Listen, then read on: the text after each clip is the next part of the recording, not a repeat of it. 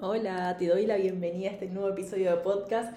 Mi nombre es Flor Carbuto y me encontrás en Instagram como arroba Flor Carbuto, como siempre con B corta y doble T, como he repetido a lo largo de estos casi 35 años de vida. Y si mi contenido te resuena, te mega sugiero que te inscribas al newsletter, que es un espacio en donde abro cosas y comparto cosas que honestamente por otro canal no surgen. Este episodio lo vengo pensando hace un montón, pero ahora no sé, se alinearon los planetas y tenía muchas ganas de compartírtelo. Tiene que ver con encontrar nuestro propio ritmo. Acá me encontrás tomando mate en una primavera de Buenos Aires y viene con esta crítica, primero voy a arrancar con una crítica y después voy a contarte un poco mi visión para que vos como siempre elijas lo que te resuene. Y si hay algo de acá que te gusta, contame y si hay algo de acá que no te gusta, contame también que el debate amoroso siempre es bienvenido. La crítica arranca con lo siguiente. Creo que, hay muchos discursos sobre lo que se tiene que hacer o lo que se tiene que sentir o la invitación para tal o cual momento de la vida. Y esto ahora en plena primavera lo podemos ver por varias redes sociales diciendo como este es el momento de brotar, este es el momento de brillar, este es el momento de salir hacia afuera y que tus dones salgan a la superficie. No sé, estoy inventando cosas.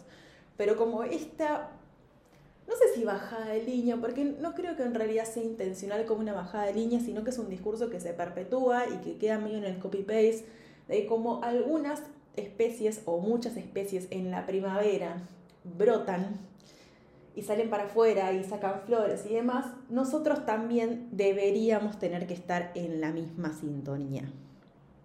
Y realmente no creo que se trate de algo a propósito o maliciosamente, sino que nada, son cosas que repetimos, como, ok, momento de primavera, momento para hacer, momento para mostrarte, momento para hacer tal otra cosa.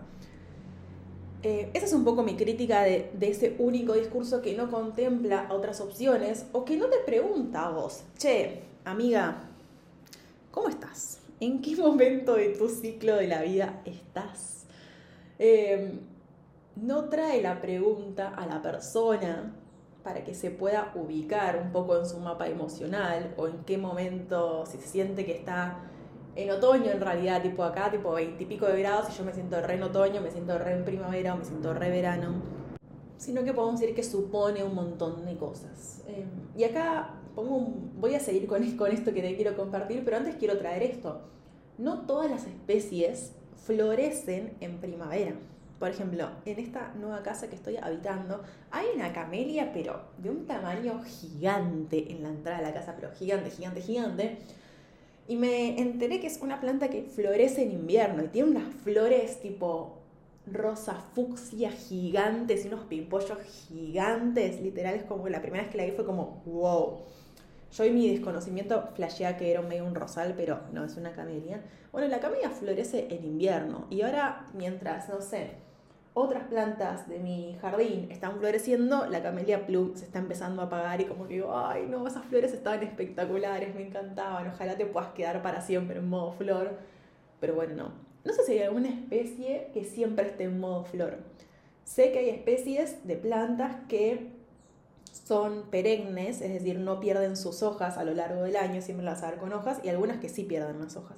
Pero en términos de flor, no lo sé, no voy a inventar nada, así que solo para pensar si es posible estar en floreciendo, no sé si existe eso, todo el año. Pero bueno, esto es porque suponemos que esta primavera, en la primavera es el momento de florecer y es como, ok, en primavera van a florecer algunas plantas y otras no, y otras van a florecer en otros momentos, también para habilitarnos un poco eso y ver que la naturaleza no es única con respecto al momento de esta floración.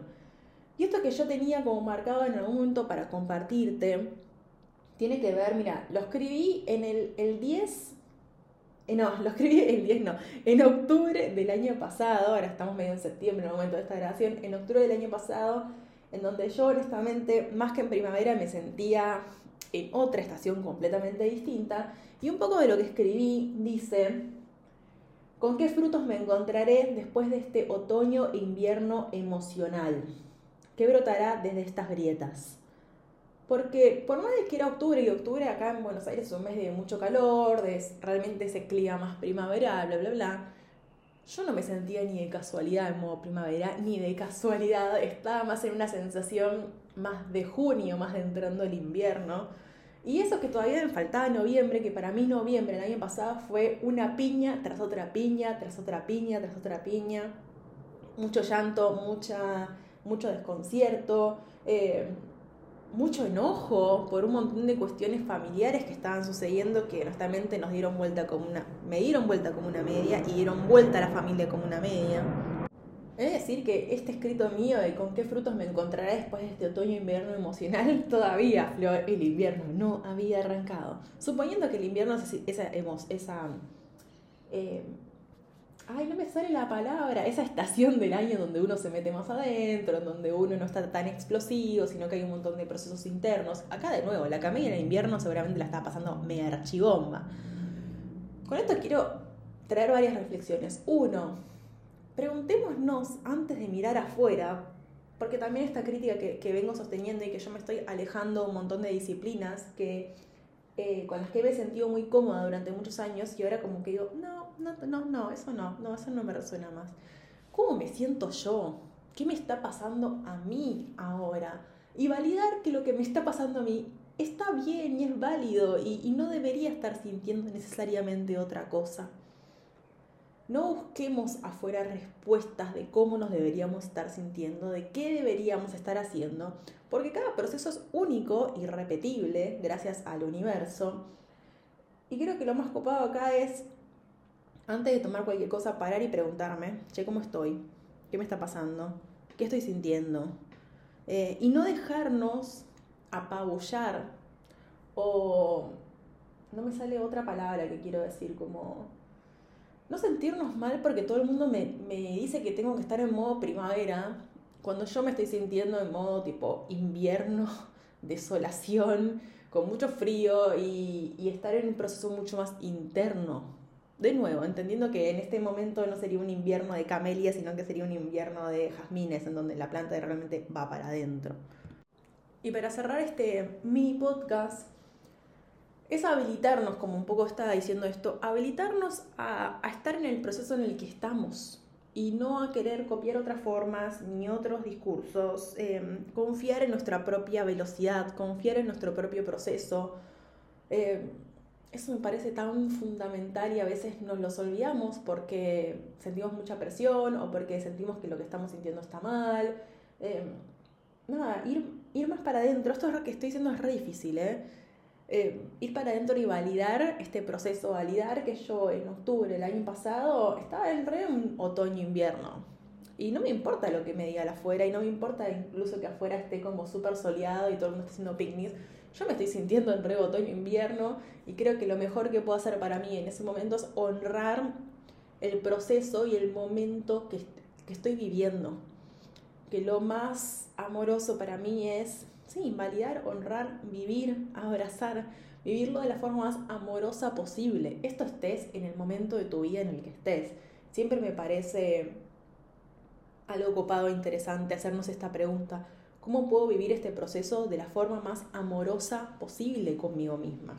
Estés en una fiesta tipo, uh, o estés en este momento como más bajo de otoño, invierno emocional. Y otra palabra que quiero, aprovechar, que lo compartieron una vez hace, hace un tiempito en unos encuentros que, hacemos después post taller, cualquier taller a veces como armamos algún Zoom, nos volvemos a juntar, che, ¿qué andás? ¿Cómo andás? ¿Qué necesitas? Eh, ¿Qué era la palabra ternura? ¿Cómo podemos traer ternura? ¿Cómo podemos vivir este, este proceso de una forma tierna también con nosotras? Creo que la ternura es una palabra que queda para las infancias, con suerte, y después se desvanece. Y, me encantaría invocarla para este momento del podcast. Así que, ¿cómo podemos vivir este proceso de una forma más amorosa y más tierna con nosotras mismas?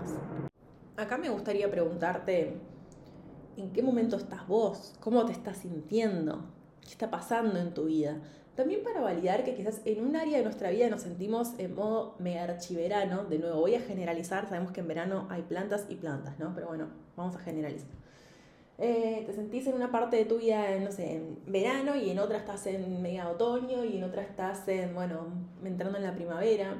Creo que igual hay, creo que hay, me retrabé, momentos de la vida, como me pasó a mí en este octubre del año pasado, donde era una energía que copaba muchas áreas de vida y que era necesario como transitarla y vivirla. Incluso te estoy diciendo, al momento que escribí esto todavía lo peor no había pasado, era como el inicio de, de un proceso interno que se iba a revolucionar por lo externo. Pero bueno, ¿en qué, ¿en qué estás en tu vida? ¿En qué proceso estás? ¿Cómo te estás sintiendo?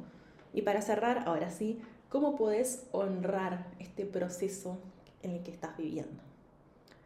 Te mando un abrazo grande. De nuevo te cuento que voy a estar. Me vas a encontrar más por acá, por los podcasts, y me vas a encontrar mucho más por los mails. Así que si quieres que sigamos en contacto, acá te abro la puerta. Al mail te puedes suscribir desde mi Instagram.